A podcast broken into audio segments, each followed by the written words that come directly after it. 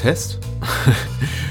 Hallo, ich werde heute mal was Neues versuchen. Und zwar werde ich mich unmittelbar nach der Vorabsichtungsmöglichkeit von Bad Times at the El Royale, dem neuen Drew Goddard-Film, versuchen an einem kleinen Review, das zweigeteilt sein wird. Zum einen spoilerfrei in der ersten Hälfte. Ihr könnt mir da wirklich vertrauen. Zwinker, zwinker. Nein, im Ernst natürlich. Ihr könnt mir vertrauen. Und im zweiten Teil werde ich dann einige Spoiler offenbaren für diejenigen unter euch, die den Film bereits gesehen haben und vielleicht äh, additional thoughts meinerseits zu diesem Meisterwerk, Desaster, wir werden es gleich herausfinden, äh, wissen möchten. Ja, Bad Times at the Royale ist das äh, von einigen, glaube ich, lange erwartete Follow-up zu äh, Drew Goddards letzter Regieleistung The Cabin in the Woods, ein Film, mit dem ich eine weniger angenehme Historie teile. Ein Film, der, glaube ich, so zum allerersten kleinen Zwist gesorgt hat, zumindest auf rein ja, äh, filmwissenschaftlich, äh, filmanalytischer Ebene zwischen Daniel und mir, nämlich anno 2012, als wir uns über äh, The Cabin in the Woods gar nicht einig waren und glaube ich sogar eine, eine Sonderepisode dazu einberufen haben, um diesen Film auseinander zu pflücken. Ich bin vielleicht ein bisschen milder geworden gegenüber The Cabin in the Woods. Äh, sagen wir mal so, ich reg mich vielleicht einfach weniger stark auf, als ich es damals tat. Und nun eben, ja, nach einigen Drehbuchleistungen derer ich kein Fan unbedingt war, unter anderem World War Z. Ähm, Drew Goddard hat in den äh, Jahren zwischen Cabin und El Royale für Daredevil geschrieben, für Defenders geschrieben, für Netflix. Ähm, The Martian hat er adaptiert, basierend auf dem Roman von Andy Weir und war dafür sogar Oscar nominiert. Hoch dekoriert und mit sehr viel Geld gesegnet, äh, hat er sich dann an Good Times at the El Bad Times at the El Royale gemacht. Ein starbesetzter Neo-Noir-Thriller, Action-Thriller mit Starbesetzung, mit Jeff Bridges, mit äh, Dakota Johnson, mit John Hamm, äh, beliebt und begehrt aus Mad Men. Chris Hemsworth spielt äh, eine größere Rolle und in, in, kleineren Rollen, selbst da wirklich sehr stark besetzt mit Menschen wie Nick Offerman oder Javier Dolan über deren Rollen ich wenig bis gar nichts verraten kann in diesem spoilerfreien Teil, um nicht hier das, das Vergnügen an dem Film zu verderben. Michael Giacchino hat wieder die Musik geschrieben und auch ansonsten stinkt das Ganze so nach dem, auch so ein bisschen nach J.J. Äh, Abrams hier. Äh, Joss Whedon dort, was ja auch keine Überraschung sein sollte, guckt man sich äh, Drew Goddards Vergangenheit an als, als Autor, unter anderem für Buffy. Äh, es ist ein äh, Thriller, der zum einen sich ganz klar an ein erwachsenes Publikum wendet durch äh, deutlich äh, Gewaltdarstellung und eine twistige Handlung. Das ganze Setting erinnert natürlich sehr an erwachsene Filme wie oh, Psycho, wie Identity und ähm, was gibt's noch für schöne Hotelfilme? Zum Beispiel der sehr unterschätzte Vacancy, ich glaube hierzulande Motel betitelt. Also, das ist auf jeden Fall ein etabliertes Setting, möchte ich mal sagen, um eine spannende Krimi-Handlung zu inszenieren. Und der Film beginnt tatsächlich auch sehr, sehr stark. Äh, ich möchte gar nicht zu sehr auf den, zu viel auf den Plot eingehen. Die Struktur des Films äh, mahnt so ein bisschen an die jüngeren Regieleistungen von Quentin Tarantino in dem Sinn, dass wir hier sehr, sehr viele Texttafeln kriegen. Eine nicht streng chronologische Erzählweise, wobei äh, sich Goddard mit den sagen wir mal, Continuity-Spielereien einigermaßen zurückhält. Also haben, es ist, ist nicht ganz so selbstverliebt, wie es jetzt zum Beispiel Tarantino in seinem sehr wohl gelogenen, sehr gelogenen äh, Pulp Fiction gemacht hat, sondern eher so äh, ja, ein bisschen blickend in die Richtung von The Hateful Eight, der jetzt nicht so herausragend war. Bei Weitem nicht wie Pulp Fiction. Äh, das hat dazu geführt, glaube ich, dass einige Kritiker auch äh, Bad Times at the El Royale als äh, Tarantino Knockoff beschrieben haben, was ich durchaus amüsant finde, denn äh, Tarantinos Karriere fußt ja eigentlich nur darauf, dass er Knockoffs oder Rip-Offs oder ja, Hommagen macht und äh, vielleicht noch ein bisschen schöner formuliert Pastiche-Filme, also quasi das verbrät, was wir bereits anderen Filmen gesehen haben. Ähm, spoilerfrei kann ich sagen, der Film ist inszenatorisch sehr, sehr gut gemacht. Man merkt, da steckt eine Menge Kohle hinter. Die Production Values sind hoch. Das äh, hauptsächliche Setting des Films, also nicht nur das Haupt, ja, das, das einzig und alleinige Setting des Films, nämlich das El Royale, eine auf dem, auf dem, auf der, auf der Grenzmarkierung zwischen Kalifornien und Nevada liegende, liegendes Hotel ist äh, tatsächlich, was so die, die Kulisse betrifft, sehr, sehr schön gelöst. Da gibt's eine, eine Menge zu gucken und auch viele Details im, im Hintergrund zu entdecken, von der schön ausgestatteten Bar über die über die Jukebox bis äh, ja hin zu den äh, wunderbaren Stühlen und Tischen und Teppichen und Tapeten und Vorhängen und also auf jeden Fall so ein kleiner Ausstattungsporno muss man schon sagen und das braucht der Film eben auch, denn wir äh, verlassen für den Großteil der Handlung nicht dieses Setting. Und äh, wenn wir es denn tun, dann nicht auch zwangsläufig am Ende. Also keine, keine Sorge, ihr verspoilert, ich verrate nichts. Die Besetzung ist herausragend, aber man muss schon auch einiges tun, damit Menschen wie Jeff Bridges oder John Hamm oder ähm, ja, nicht hervorragend sind. Bei Dakota Johnson überrascht das schon so ein bisschen mehr. Die hat auf jeden Fall Fifty Shades of Grey weit hinter sich gelassen und bietet hier eine wirklich gute darstellerische Leistung, weit ab von dem, was sie so zuvor in der Lage zu leisten war oder leisten durfte, aber weiß es nicht so ganz genau. Die, die eine große Entdeckung des Films ist auf jeden Fall äh, Cynthia Erivo, die äh, eine Sängerin spielt namens Darlene Sweet. Das wissen wir auch bereits von Beginn. Eine äh, junge Frau von gerade mal 31 Jahren, die mir äh, vor diesem Film nicht bekannt war. Und äh, mich hat so ein bisschen überrascht zu lesen im Vorfeld, dass Beyoncé ursprünglich als äh, Wunschbesetzung für ihre Rolle angedacht war. Beyoncé dann allerdings doch äh, quasi das Handtuch genommen hat und Platz gemacht hat für Miss Erivo, die ihre Sache nicht nur hervorragend macht, die, die Sangesparts, derer da, die da zahlreich zu finden sind in uh, Bad Times at the El Royale, aber eben auch schauspielerisch sehr, sehr überzeugt. Und man könnte fast meinen, Drew Goddard hätte ihr ausgerechnet die besten Dialogzeilen und auch teilweise Monologe im Drehbuch äh, zugefüttert, will heißen, extra für sie geschrieben, weil er vielleicht auch ein bisschen in sie verliebt war. Ich weiß es nicht. Auf jeden Fall, sie eine echte Entdeckung. Sie hat definitiv die besten Momente in vielerlei Hinsicht, die, die, sich durch den ganzen Film ziehen. Ich war immer sehr, sehr dankbar, wenn sie wieder auftauchte und weniger dankbar für das Erscheinen anderer Figuren, auf die komme ich dann vielleicht im Spoiler-Teil zu sprechen. Musikalisch ist der Film sehr, sehr schön gelöst.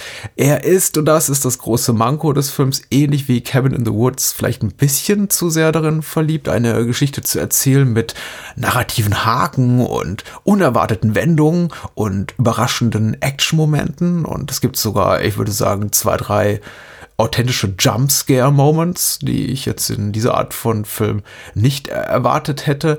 Das wird ein bisschen alt nach 140 Minuten, denn so lange dauert der Film auch. Und ich denke tatsächlich, dass die äh, sehr forciert, überraschend wirken, wirkenden Momente oder zumindest sind diese so angedacht, dass sie so herüberkommen sollen, diejenigen im Film sind, die am wenigsten gut funktionieren und tatsächlich die äh, eher leisen Charaktermomente die stärksten sind. Und äh, ja, in Bad Times at the Royale treffen sich eben wirklich, trifft sich eben wirklich all das, was äh, Drew Goddard kann, nämlich äh, gute, gute Monologe schreiben, schlagfertige Monologe schreiben, gewitzte Monologe schreiben, auch durchaus am äh, kulturellen, am soziokulturellen Zeitgeist sein. Das kommt äh, später im Film zu tragen und sorgt wirklich für eine der, glaube ich, im, im positiven Sinne bemerkenswertesten Szenen, wenn der Film einfach mal also auch für, für eine Sekunde die eigentliche Handlung vergisst und sich um eines ganz anderen aktuellen Themas annimmt äh, wenn es um das reine Krimi-Plotting geht und wer betrügt hier wen und wer verbirgt sich möglicherweise hinter einer geheimen Identität, ist der Film, was positiv ist, zum einen anfangs zumindest unvorhersehbar.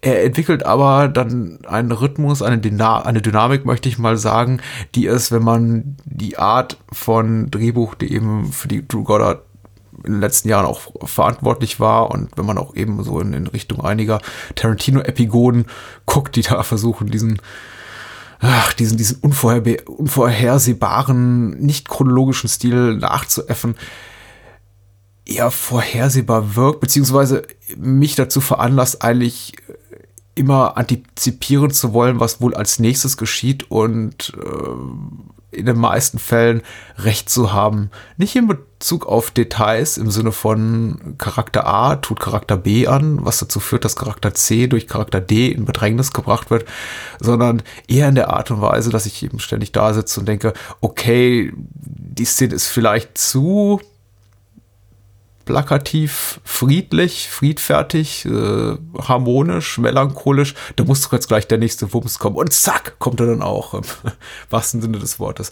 Also, äh, Bad Times at the El Royale ist mitnichten eine schlechte Zeit. Das ist eine okay-ische Zeit. Äh, ich, äh, es sind keine verlorenen knapp zweieinhalb Stunden, die man im Kino verbringt. Man kann sich wirklich freuen an einer relativ guten Besetzung, an einem sehr uneinheitlichen Spiel. Einige Schauspieler chargieren sehr stark, darauf möchte ich gleich nochmal eingehen. Und einige sind eben durchweg hervorragend, wie Cynthia Erivo, die, ja, wie gesagt, für mich die, die große Entdeckung des Films und hoffentlich eine äh, junge britische Sängerin, die noch eine große, große Gesangs- und äh, Filmkarriere vor sich haben wird. Ich bin ähm, happy dafür, darum, sie hier gesehen zu haben kann man sich angucken. Und weißt du, wer Cabin in the Woods mag, sollte sowieso reinrennen. Denn im Grunde ist das, na, ich möchte nicht sagen, mh, hm, Cabin in the Woods als äh, Neo-Noir oder als Thriller, sondern ein Film, der,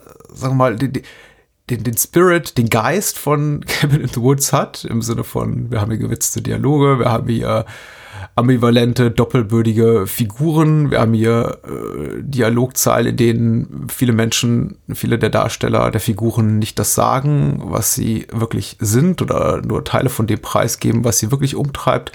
Aber wir haben hier natürlich nicht diese ganze äh, Metaebene, dieses ganze Referenzielle, was Kevin in the Woods hat, der an und dazu mal eher so als, als kleine Absage an den zeitgenössischen Horrorfilm auch gedacht war und also man ihn zumindest so lesen könnte. Und das haben wir hier eben äh, gar nicht. Das äh, will heißen, Bad Times at the Royale spielt hier durchaus mit äh, Standards, mit äh, traditionellen, mit dem traditionellen Strickmustern solch gearteter Psychothriller und äh, Action-Thriller und äh, Noirs.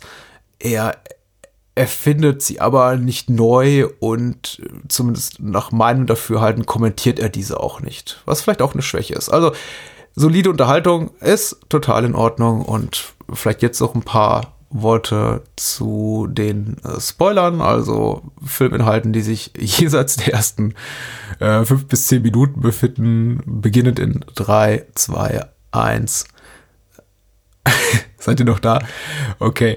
Ähm, ja, der Film ist gut. Ich habe gesagt, okay, er ist okay. Er ist okay, nicht weil er durchschnittlich ist, er ist okay, weil er eben sehr uneinheitlich ist. Er hat äh, herausragende Sequenzen, herausragende Momente, einige länger, einige kürzer und vor allem die längeren begeistern. Zum Beispiel wirklich eine relativ lange, lange äh, Kamerafahrt, ein sogenannter One-Take, in dem wir John Hams Figur kennenlernen, der sich anfangs als äh, Staubsaugervertreter ausgibt, von dem wir aber relativ früh im Film auch erfahren, dass er in Wirklichkeit ein, ein, ein Cop ist der ein, ein, ein, ein, ein Mordfall investigativ behandeln soll und eben auch mit der, mit seiner, mit, mit dem Department, beziehungsweise glaube ich auch mit, mit, der FBI-Zentrale, lass mich nicht lügen, äh, telefoniert, die ihm dann Anweisungen rüberschickt.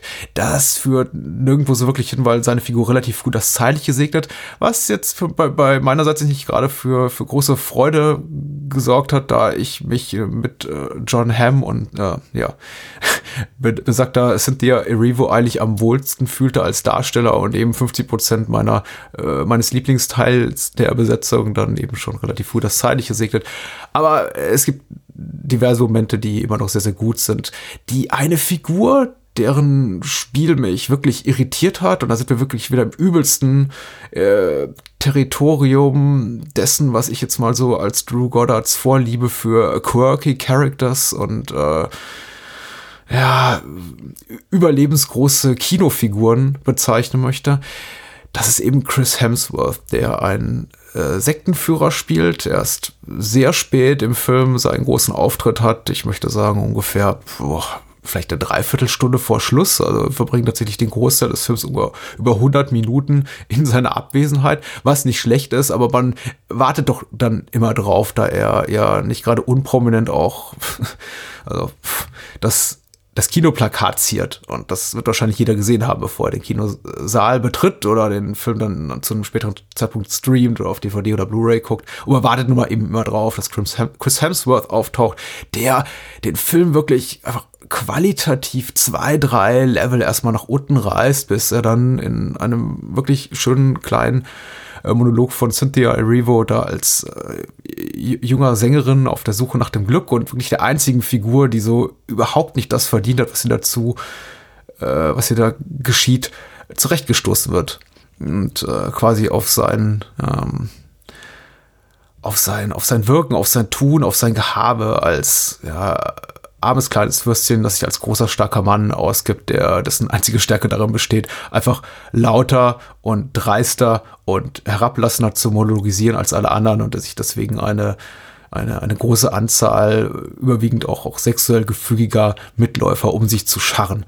Und ja, das ist tatsächlich ein schönes kleines, auch äh, so soziokulturelles, soziopolitisches Statement, was ich äh, sehr, sehr willkommen fand, äh, als sehr, sehr, wie sagt man, was für ein scheiß Anglizismus, als sehr angenehm wahrnahm und als sehr treffend wahrnahm in der heutigen Zeit und tatsächlich auch so ein bisschen, äh, also der einzige Punkt, der vielleicht auch leicht anachronistisch wirkt, denn wir haben hier ein Setting im Jahre 1969, das heißt, das sind wahrscheinlich einfach uh, Sexual Politics, zumindest in den USA, noch nicht die Themen, die so an vorderster Front behandelt werden, aber äh, sei es drum, ein bisschen Anachronismus ist gut. Äh, seine Figur ist Chris Hemsworth-Figur ist schwierig und äh, dass er tatsächlich gegen Ende des Films doch mal ein eigenes Kapitel gewidmet bekommt, in dem er, er ausführlich vorgestellt wird, tatsächlich so etwas, was mir den Spaß an den, am letzten Akt des Films so ein bisschen verleidet hat. Abgesehen davon, äh, doch, es ist, ähm, es ist okay, den kann man sich angucken. Also die eine große Befürchtung, die ich hatte vor dem Besuch der Kinovorstellung war mit Blick auf die, äh, auf die kleine Zeile in der E-Mail, die da las, 140 Minuten war, oh Gott, das könnte langweilig werden und was tue ich, wenn mir der Film so gar nicht gefällt, wie es als Cabin in the Woods tat und ich einfach nach 30, 40, 50 Minuten gedanklich abschalte. Aber dem war eben nicht so und äh, das liegt nicht zuletzt an Cynthia Erivo, das liegt am tollen Setdesign, das liegt an der guten Songauswahl, das liegt an Jeff Bridges als äh, falschen Priester, das liegt auch an äh, kleinen Figuren wie äh, Miles Miller und dadurch zeichnet sich der Film eben auch nochmal aus als äh, Desk Clerk, als quasi ja, in, in, in, der, in der Rolle, die so ähnliche Steve Buscemi inne hat in Barton Fink ähm, Louis Pullman heißt der junge Darsteller, der im späteren Verlauf des Films auch eine größere Rolle kriegt. Und dahingehend fand ich dann tatsächlich dieses twistige, turnige ganz nett, dass wir nämlich äh, einiger auch sehr prominenter Schauspieler relativ früh im Film beraubt werden, aber dann eben so die, die zweite Garde dafür stärker nach vorne treten darf. Und äh, ja, das trägt eben manchmal auch gute Früchte und äh, tat es auf jeden Fall im Fall von Louis Pullman, also von ihm und äh, Miss Erivo möchte ich auf jeden Fall mehr sehen von ja, Chris Hemsworth. Eh, Chris Hemsworth eher weniger. Grundsätzlich, äh, ich bin zufrieden. Guckt ihn euch rein. Okay, Times at the El, at the El Royal. Äh, würde ich sagen. Äh, Schulnote 2 minus oder 3 plus, je nach Tagesform. Ich lasse das jetzt einfach mal so stehen. Das wird jetzt auch nicht geschnitten. Das äh, geht jetzt einfach mal so raus. Und ihr nehmt das mit. Und ich hoffe, ihr hattet bereits eine gute Zeit und stimmt vielleicht sogar teilweise mit dem überein, was ich gesagt habe. Vielleicht sagt er aber auch, hey, der war großartig und äh, ich brauche gar keine Halloween mehr, gar kein Halloween Reboot, quasi Sequel mehr, also äh, diesen Herbst, aber äh, vermutlich doch. Bis dahin äh, ist Bad Times at the El Royale nicht die, nicht die schlechteste Kinolösung, um, um zwischenzeitliche Bedürfnisse zu, zu stillen. Also, have fun mit dem Film und adios bis, bis zur nächsten Bahnhofskino Extended Edition Episode. Bye bye.